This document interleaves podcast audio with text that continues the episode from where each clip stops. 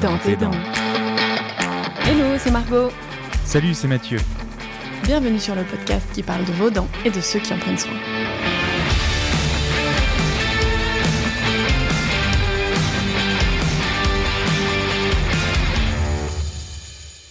Hello les amis, on se retrouve avec le sixième épisode de Dans tes dents. Alors on tenait avant toute chose à vous remercier chaleureusement avec Mathieu, car vous êtes de plus en plus nombreux à nous écouter, et ça c'est vraiment cool. Alors continuez à écouter, à en parler, à partager, à mettre des étoiles sur l'application de votre téléphone. C'est vraiment très rapide et ça nous aide énormément pour développer le podcast. Vous pouvez retrouver Dans tes dents sur Apple Podcast, Spotify, Deezer, YouTube et toutes les autres plateformes d'écoute habituelles.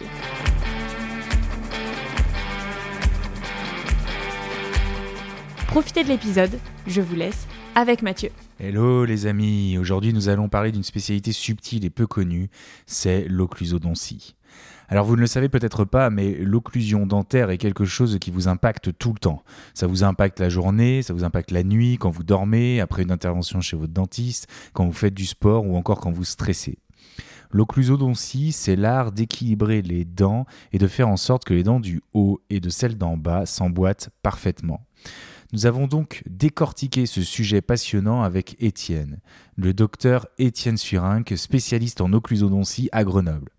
Tout au long de cet entretien, Étienne nous a expliqué d'une manière concrète et imagée comment une malocclusion pouvait provoquer des maux de tête, des douleurs au cervical ou encore une mauvaise digestion. Pourquoi il essaye toujours de comprendre l'origine de la douleur chez un patient avant de le traiter? Comment la langue joue un rôle essentiel dans l'équilibre de la bouche et du corps tout entier, comment notre occlusion est influencée par nos habitudes quotidiennes? Nous avons essayé de répondre à toutes ces questions. Nous vous laissons donc maintenant avec Étienne. Bonne écoute les amis et surtout, surtout prenez soin de vos dents.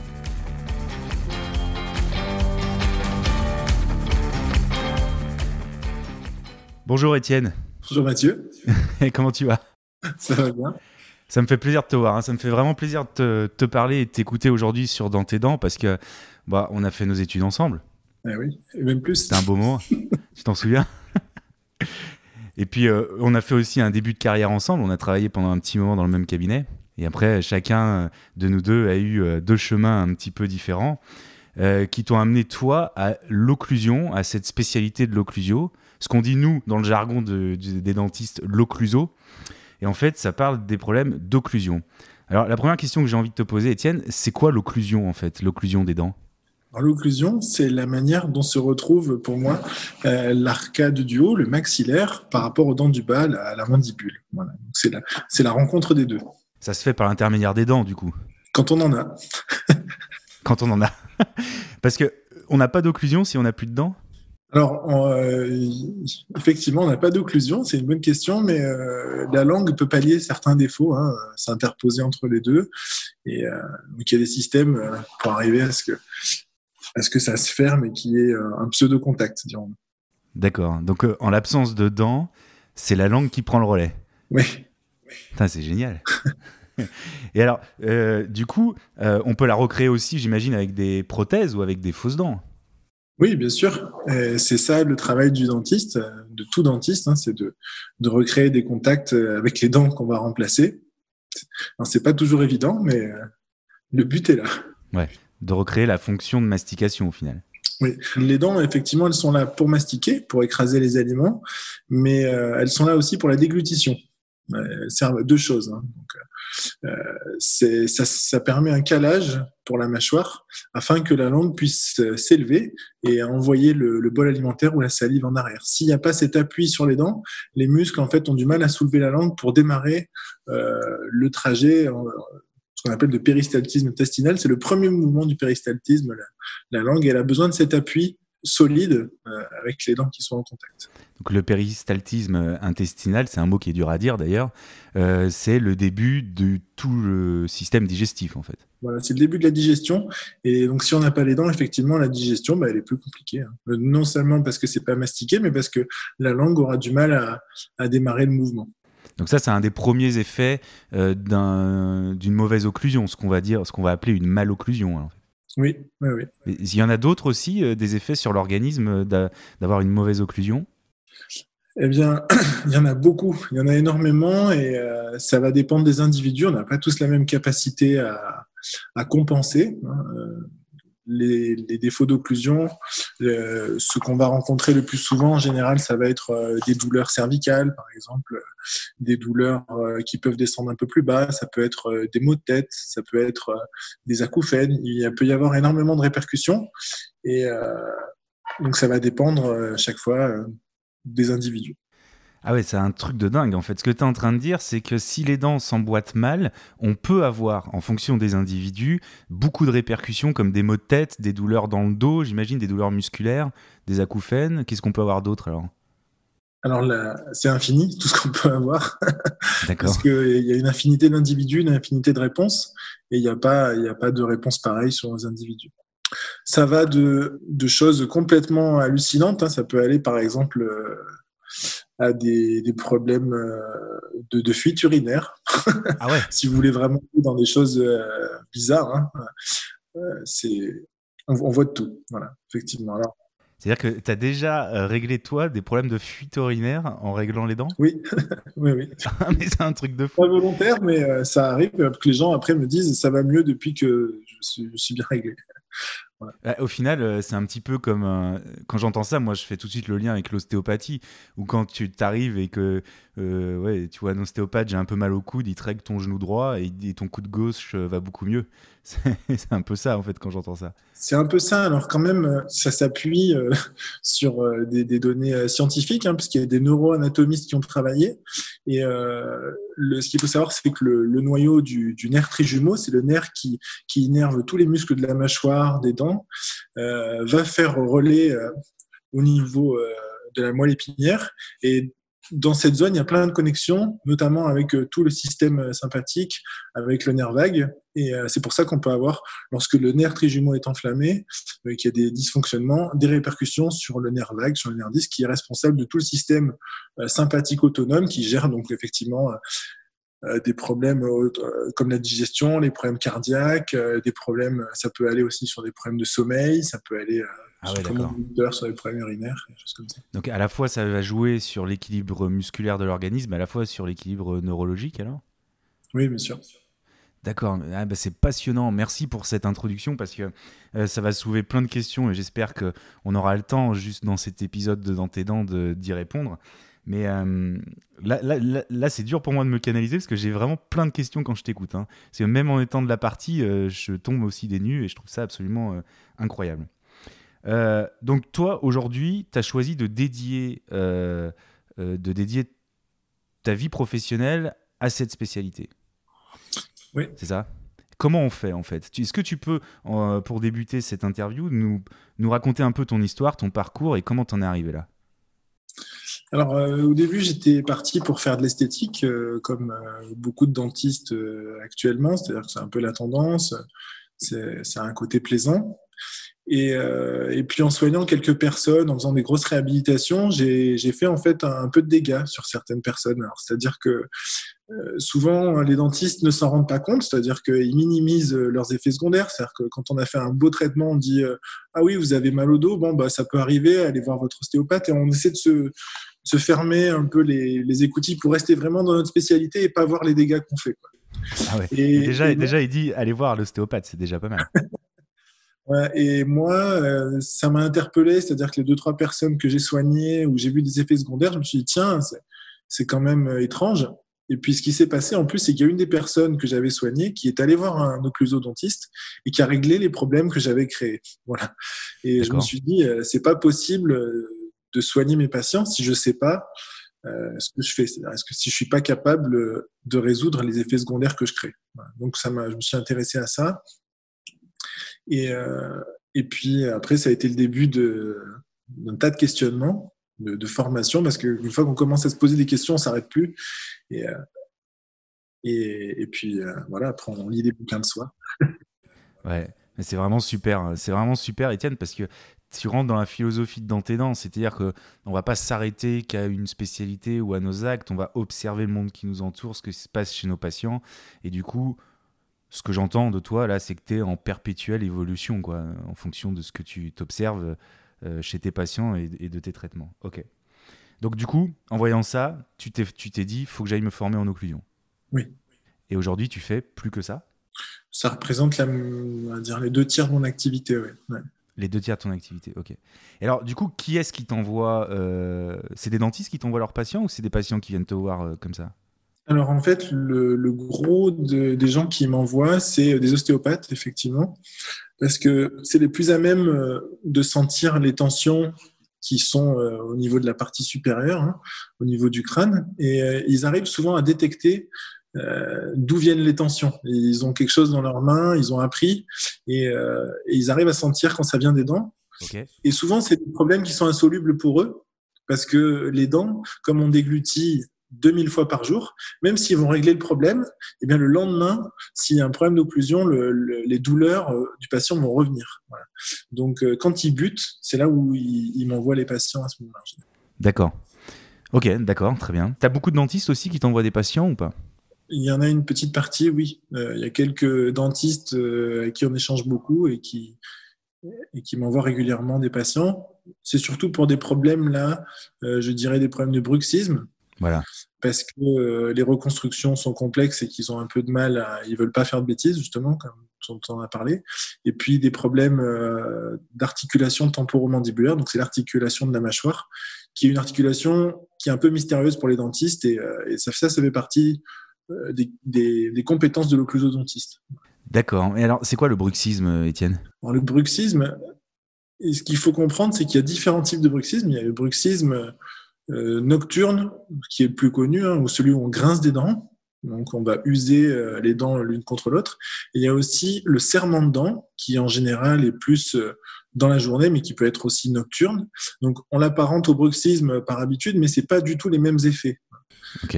Voilà. Donc, soit on serre les dents, soit on grince des dents. C'est ça, en gros.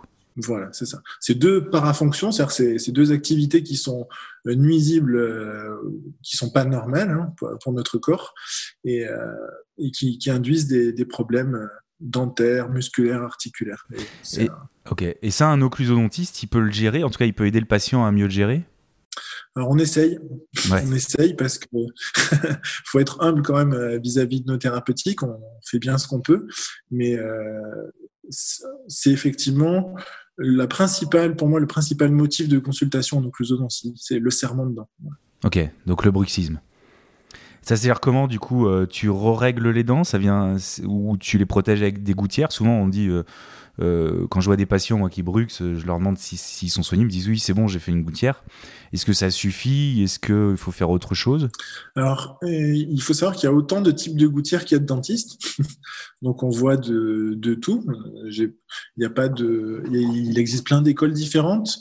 Pour en avoir fait quelques-unes, à avoir fait ma synthèse aujourd'hui, ce qu'il en ressort chez moi, c'est que les, les gouttières, c'est une partie importante du traitement, c'est vrai.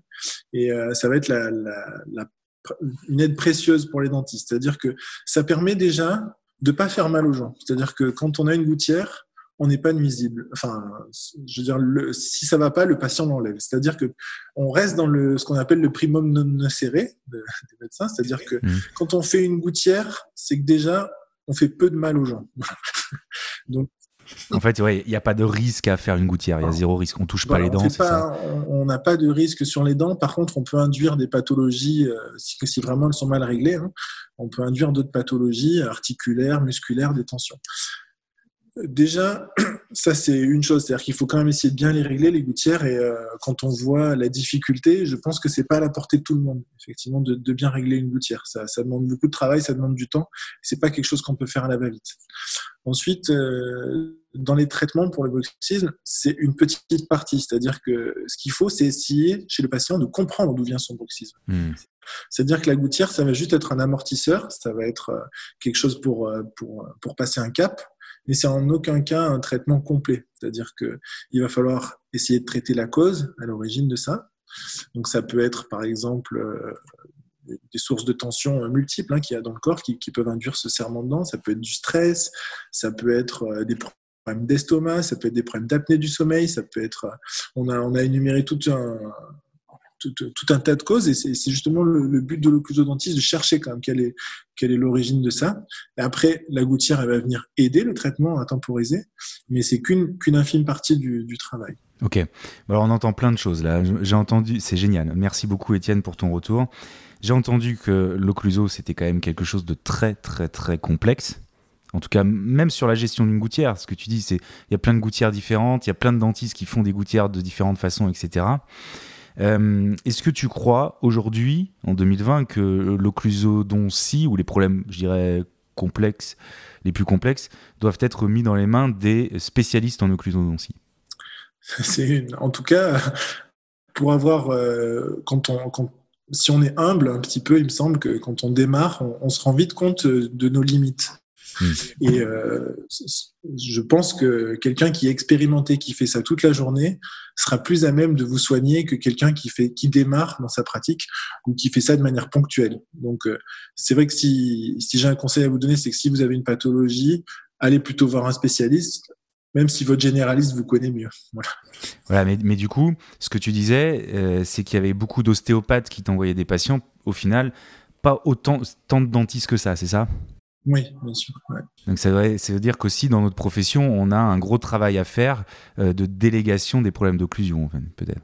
Oui, ou alors euh, plutôt de, formation des praticiens. Parce que l'occlusion, elle est partout. Quand vous faites, euh, quand un dentiste vous fait une, carie, quand il met un plombage, quand un dentiste vous met une couronne, quand vous, un dentiste vous met un appareil, il fait de l'occlusion. Donc, les praticiens doivent être, doivent être un peu plus formés, je pense, que ce qu'ils ne sont actuellement en, occlusodontie. Voilà. Donc, euh, je serais plus pour euh, que tout le monde soit formé à ça, parce que sinon les occlusodontistes vont être débordés.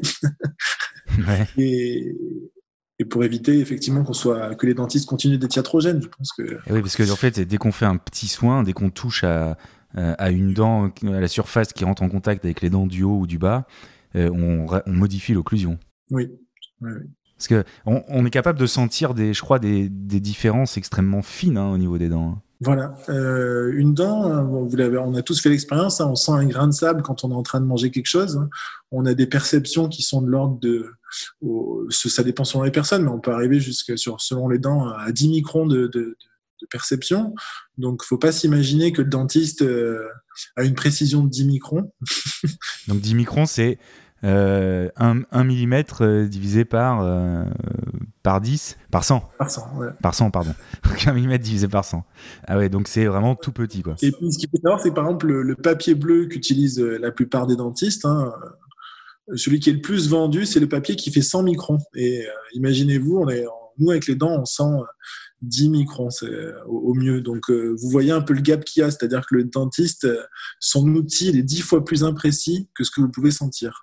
Ah ouais, d'accord. Donc en fait, il va pouvoir jouer limite que si je fais un raccourci très simple que sur 10% de, de la sensation totale, quoi. Oui, c'est ça. En général, qu'est-ce qu'il va faire? Il va faire en sorte que votre nouvelle dent ne touche pas.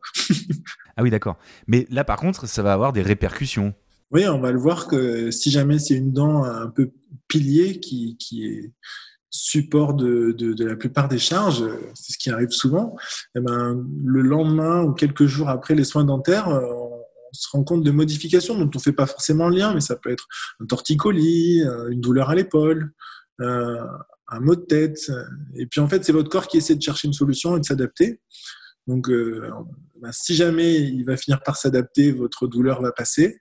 C'est-à-dire que soit la dent va pousser, soit votre schéma corporel va se modifier. Et si ça ne se modifie pas, eh bien, votre douleur va persister. Ah ouais. Incroyable. je me rappelle, bah, je t'en avais parlé euh, à l'époque, je m'étais fait faire un composite, donc un petit soin euh, classique. Hein. et juste après, j'étais allé m'entraîner.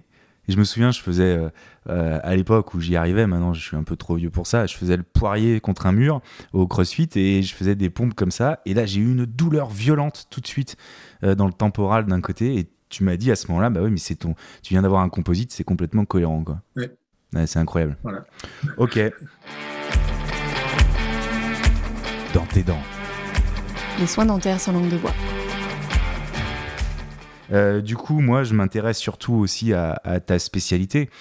Euh, bon, concrètement, moi, je suis un patient lambda, je suis adressé par ton, ton, mon dentiste euh, ou mon ostéopathe parce que je sais pas, j'ai mal à la tête ou j'ai toujours des, migraines à gauche et je sais pas d'où ça vient, etc. Je viens te voir. Comment ça se passe?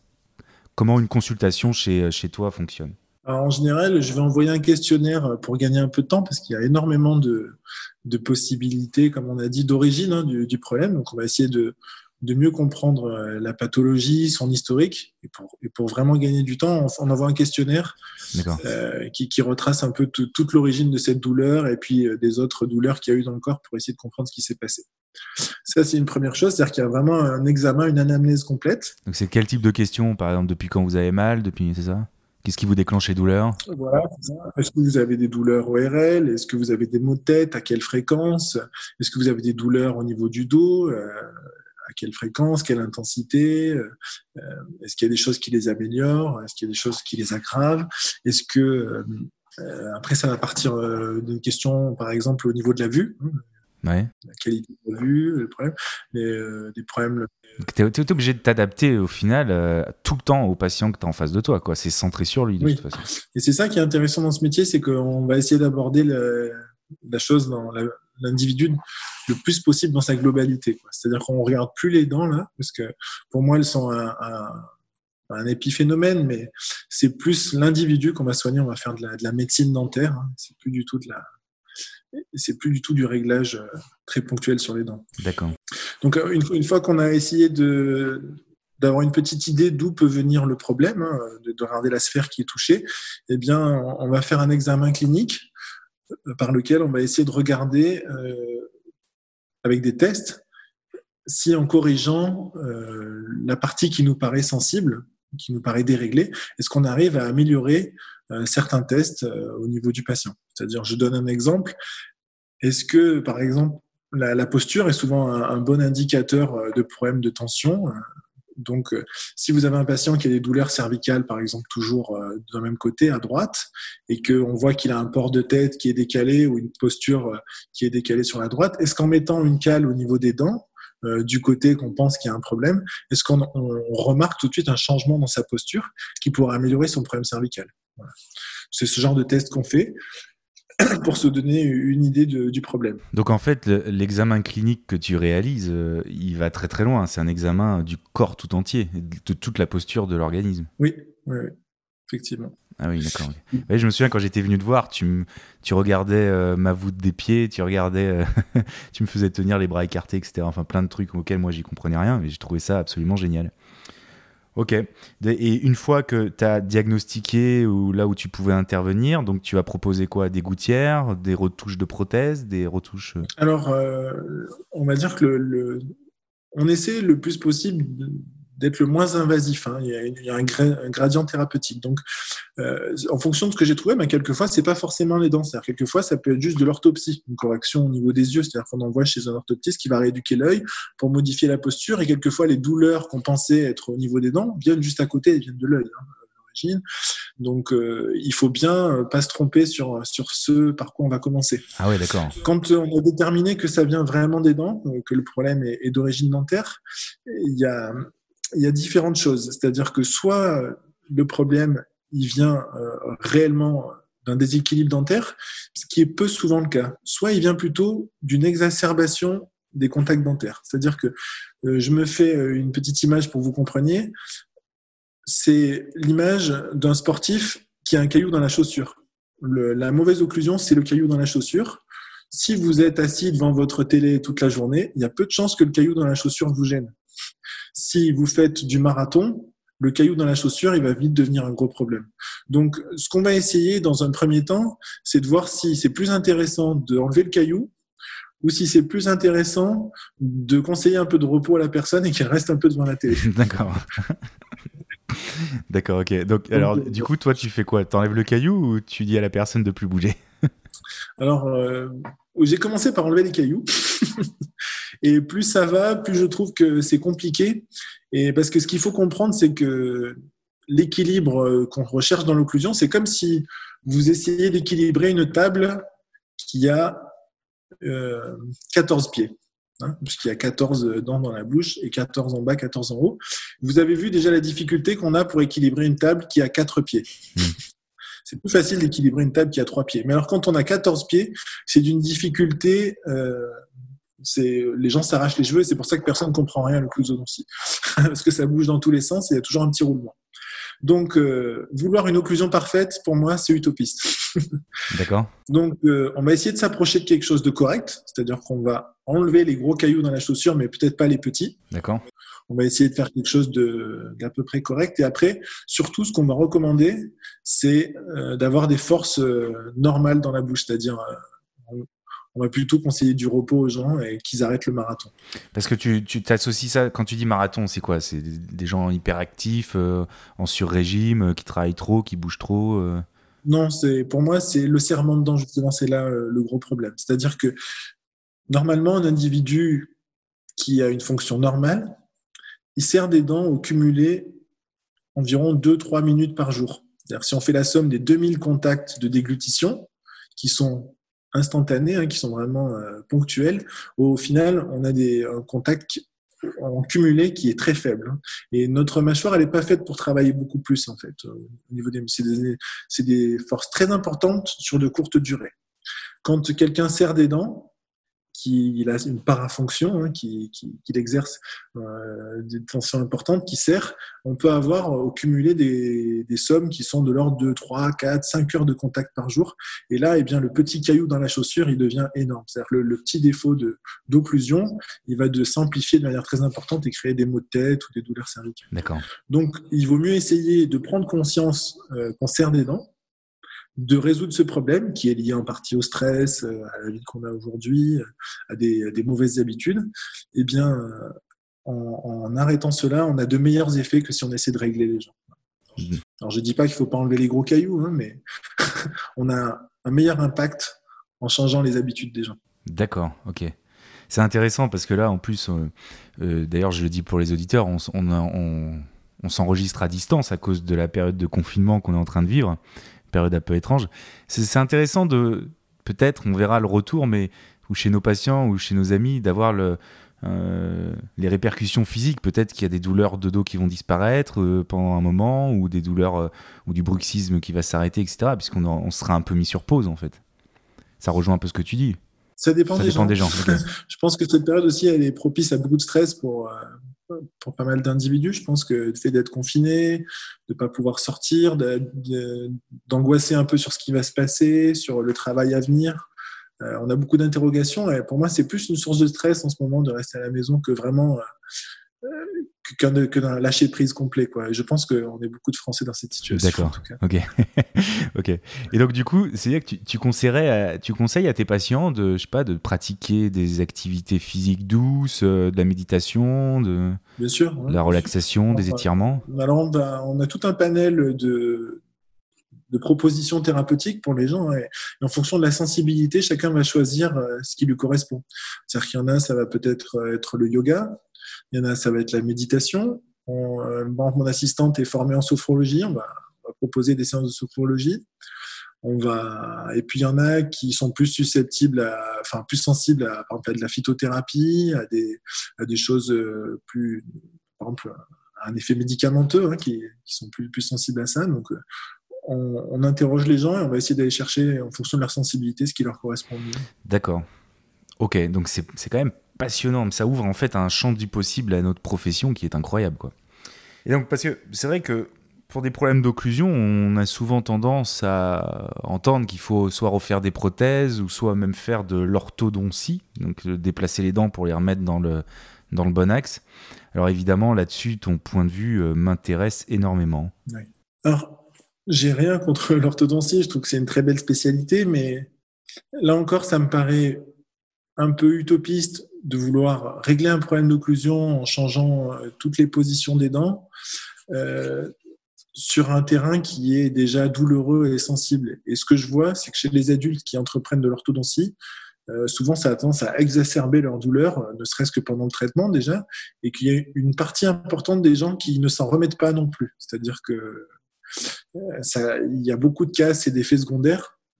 C'est ça, ce qu'on appelle après des, des dysfonctions crânio-mandibulaires qui apparaissent après les traitements d'orthodontie. Donc, euh, c'est. C'est une, moi, une, question complexe.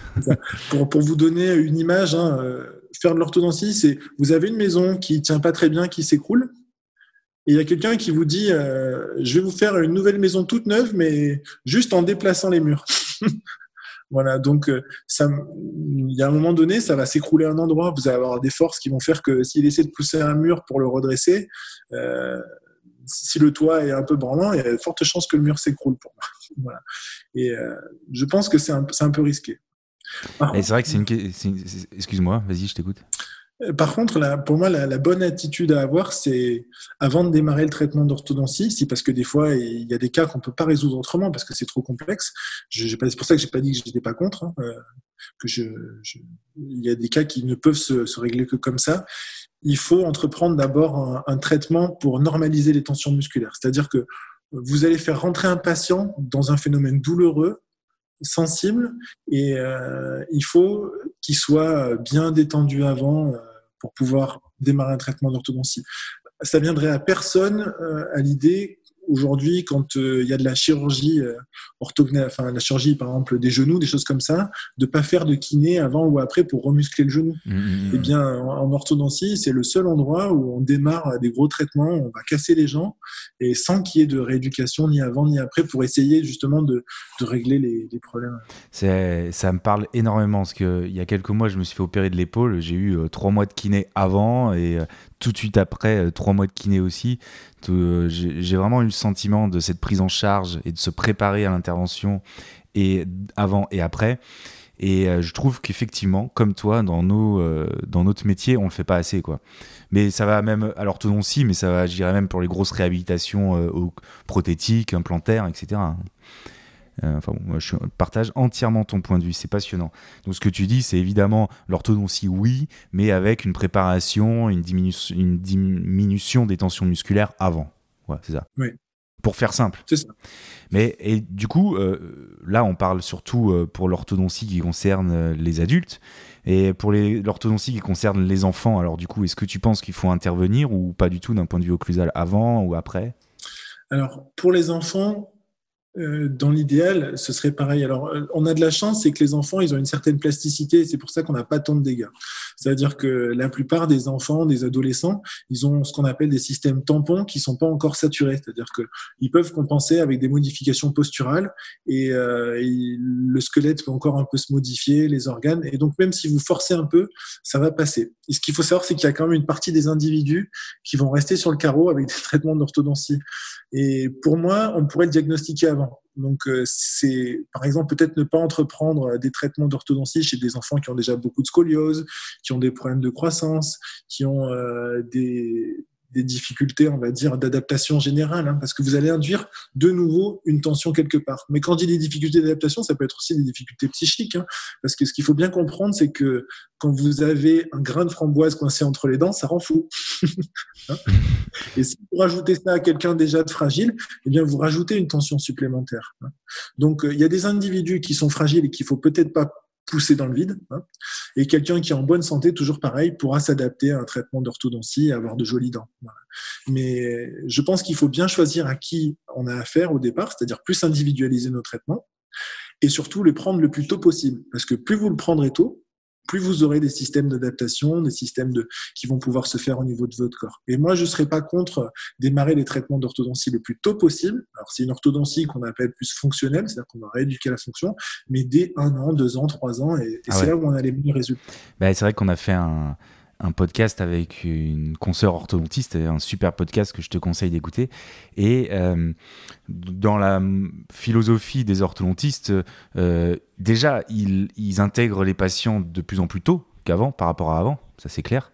Mais toi, tu vas encore plus, quoi. C'est-à-dire que tu dis, voilà, il faut y aller à un ou deux ans, quoi, directement.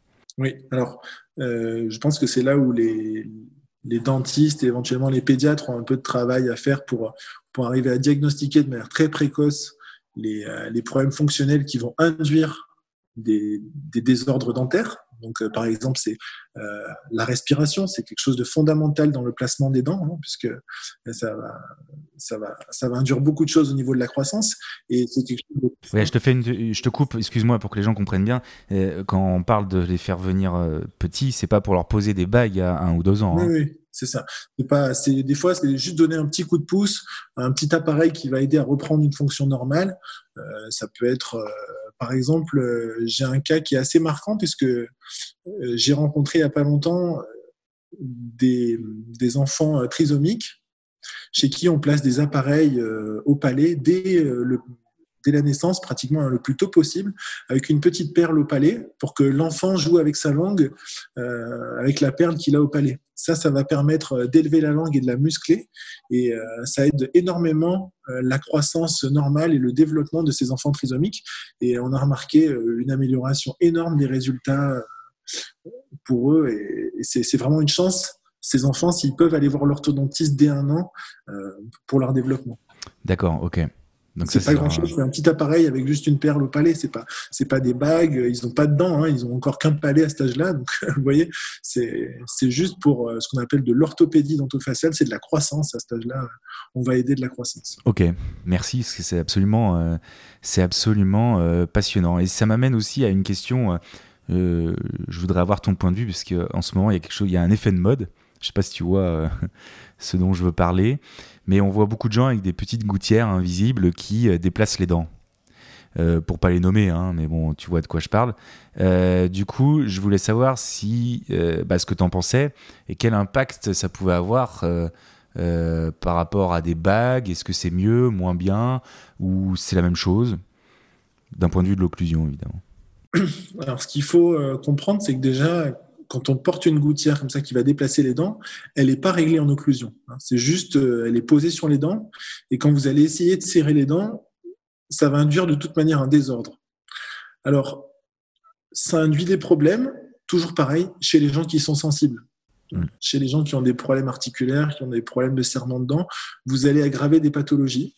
Par contre, euh, chez les gens qui sont sains, qui n'ont pas de problème, le traitement va se passer sans encombre et vous n'aurez pas de soucis. C'est un peu plus difficilement contrôlable le problème d'occlusion avec ces gouttières. Et euh, je pense que on a, j'en ai aucune idée, mais je, pense qu'on ne doit pas avoir beaucoup plus de soucis qu'avec les appareils. Sinon, euh, il y a longtemps qu'on aurait, abandonné ce, genre de gouttière. C'est que ça, fonctionne. Et puis le corps est bien fait, c'est-à-dire que quand euh, il voit que ça s'emboîte vraiment pas, eh bien, quelquefois, ça a l'effet inverse, c'est-à-dire que ça permet, le patient, il a comme un système d'alerte qui dit ne serre pas tes dents, de toute manière, elles se touchent pas bien.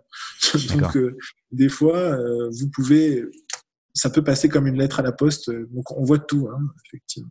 Ça peut relâcher les muscles, quoi.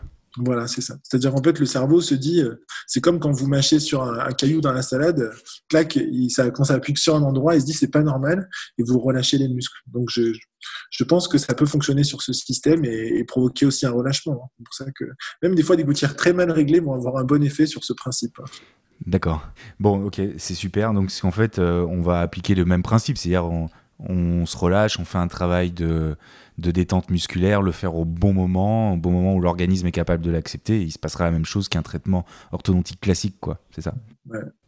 Ok, très bien. Euh, bah écoute, c'est euh, absolument euh, passionnant cette discipline que je, même si j'ai été un petit peu formé, enfin comme tu le dis, très très peu, je pense que tu as raison quand tu dis que au niveau de notre formation initiale, on doit on devrait être plus formé. Mais bon, il faut aussi avouer que des gens comme toi, il n'y en a pas beaucoup. Des gens qui s'y connaissent en occlusodontie, il n'y en a pas beaucoup.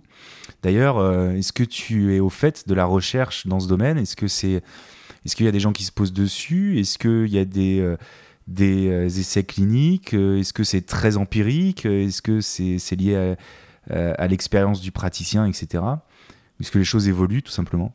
Oui, les choses évoluent. Il y a des comités scientifiques euh, dans chaque euh, pays hein, qui, travaillent dessus, qui continuent de faire des recherches. C'est une discipline qui est assez ancienne quand même. Hein, qui... L'occlusodontie, c'est pas nouveau. On a l'impression que des fois ça, tombe du ciel, mais euh, ça fait très longtemps que les gens cherchent, qu'il y a des essais. Le problème, c'est que c'est d'une telle complexité que ça n'avance pas très vite. Effectivement, il y a des concepts qui, arrivent, et puis rapidement, ils sont déplacés ou réduits à néant par de nouveaux concepts, et il y a un ping-pong qui se fait, on est, on est encore au stade où on patauge un peu, il faut le dire. Ok. Mais c'est vrai que pour que les gens comprennent bien, aujourd'hui, euh, moi je me rends compte que nos plus gros échecs, euh, bah, c'est des dents qui se fissurent, par exemple ou euh, même nos amis implantologistes, ils ont des échecs sur des prises d'ostéo-intégration d'implants. Et souvent, quand on creuse, on se rend compte qu'il y a euh, un désordre occlusal sur cette dent où elle prend beaucoup de charge, quoi. Donc, qu'est-ce que tu, qu'est-ce que tu penses des, euh, est-ce que quand tu dis bon, On n'est pas obligé d'aller jusqu'au bout si l'équilibre est bon, etc., pour chercher des désordres occlusales. Mais s'il manque des dents au patient, mm. qu'est-ce qu'on fait concrètement? S'il te manque une, deux molaires, est-ce qu'il faut absolument les remplacer pour rééquilibrer? Ou est-ce qu'on peut se permettre de garder des trous? Voilà, ton point de vue là-dessus est important parce que, un, d'un point de vue de l'occlusion, on va avoir un impact, mais deux, on comprend tous que si on a moins de molaires pour avoir les mêmes charges occlusales, eh ben, les petites molaires qui vont rester, elles vont peut-être durer moins longtemps. Oui, bien sûr. Je pense que plus on a de dents, effectivement, plus on est protégé. Euh, chaque dent, elle est euh, à l'image de ses voisines, c'est-à-dire qu'en fait, vous avez des dents, elles sont un peu comme un entonnoir. Chacune des dents a une forme d'entonnoir et elle va guider la mandibule, c'est-à-dire la mâchoire, dans une certaine position pour que ce soit une position d'équilibre. Si vous en perdez une, normalement, les 13 autres groupes, ou, les 15 si vous avez euh, vos dents de sagesse, elles peuvent compenser parce qu'elles-mêmes sont des images, euh, elles sont exactement dans la même position, les cuspides ont le même angle, euh, les pointes hein, et les creux sont, orientés de la même manière. Ce qui veut dire que au bout d'un certain temps, quand il vous en manque trop, eh bien, vous avez un risque de dérapage de la mâchoire et que votre position euh, soit altérée. Parce que les dents peuvent bouger et vous n'avez plus assez de piliers. Donc, ce qui va se passer, c'est qu'après, vous allez avoir des systèmes relais qui vont prendre, qui vont vous donner un coup de main. C'est-à-dire, comme je l'avais expliqué en début, la langue, elle peut participer à cet appui, à venir compléter. C'est pour ça que dès que vous avez un trou, la langue vient dans le trou pour essayer de combler l'espace et de, déjà pour, euh, pour faire le vide, et puis pour, pour aider à l'équilibre. La langue, quand elle se tord, la langue, c'est une toile, elle est accrochée, c'est 13 muscles, elle est accrochée, accrochée au cervical, elle est accrochée aux omoplates, elle est accrochée à l'osioïde, elle est mmh. accrochée à la base du crâne. Et quand vous tordez la langue pour déplacer ça, vous tordez tout votre corps. C'est systématique. Donc, quand vous avez toutes les dents, eh bien, euh, vous avez moins de chances d'avoir le corps tordu, effectivement. Il y a des gens qui vont bien l'accepter et d'autres moins. Si vous êtes de ceux qui acceptent peu de choses, parce que vous, avez déjà un peu rigidifié, dirons-nous, par les, les, accidents de la vie, eh bien, il vaut mieux avoir toutes vos dents, ça évitera beaucoup de soucis. Alors, si vous n'avez pas de dents, par exemple, quand vous, quand vous met des dents, euh, il faut qu'elles se touchent, qu'elles aient un contact, qu'elles servent d'appui, qu'elles touchent en même temps que les autres. Ça va aider à cet équilibre. Si on vous met des dents pour vous mettre des dents et qu'elles touchent pas, et que ça fait comme si vous n'en aviez pas, elles n'ont pas d'intérêt.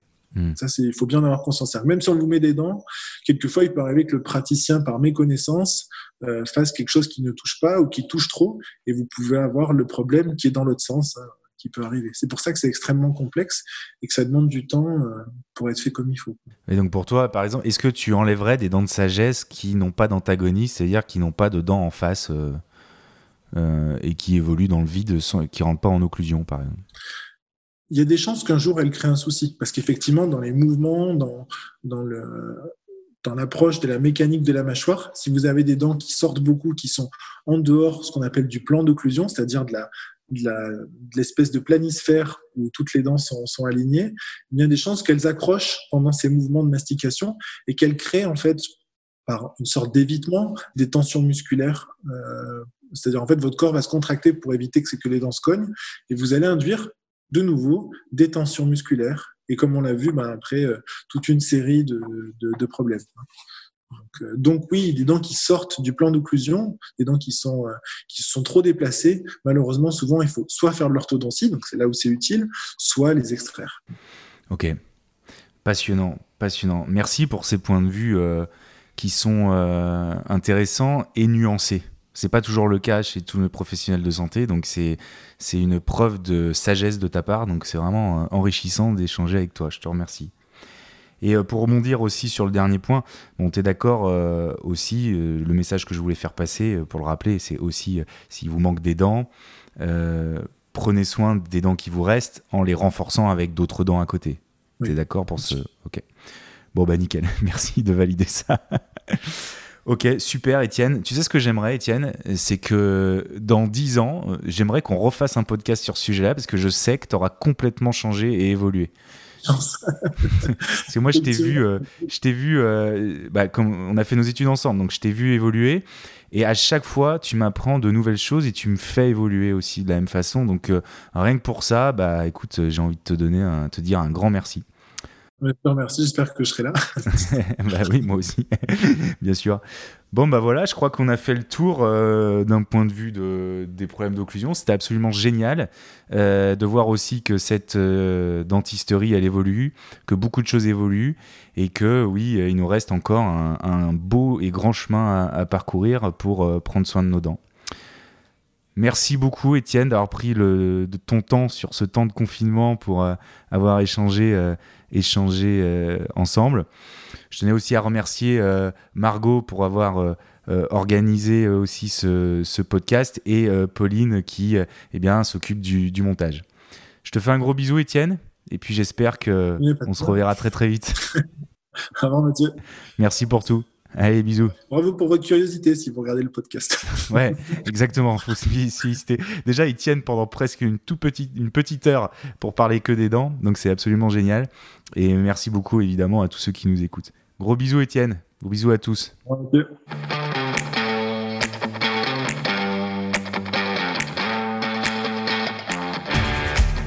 Merci pour votre attention et votre écoute. Nous espérons que cet épisode vous a plu. Si l'on doit retenir trois choses importantes de cet échange, c'est que, premièrement, des problèmes d'occlusion peuvent provoquer d'autres problèmes à distance dans le corps humain. Deuxièmement, il n'y a pas d'occlusion parfaite et parfois il sera intéressant de compléter le traitement par des thérapeutiques alternatives telles que la sophrologie ou la relaxation. Et troisièmement, pensez à aller consulter un ostéopathe après une intervention chez votre chirurgien dentiste.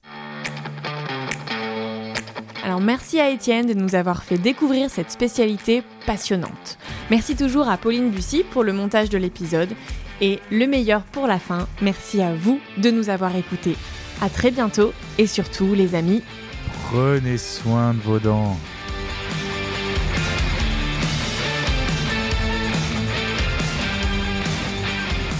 Mmh, dans tes dents.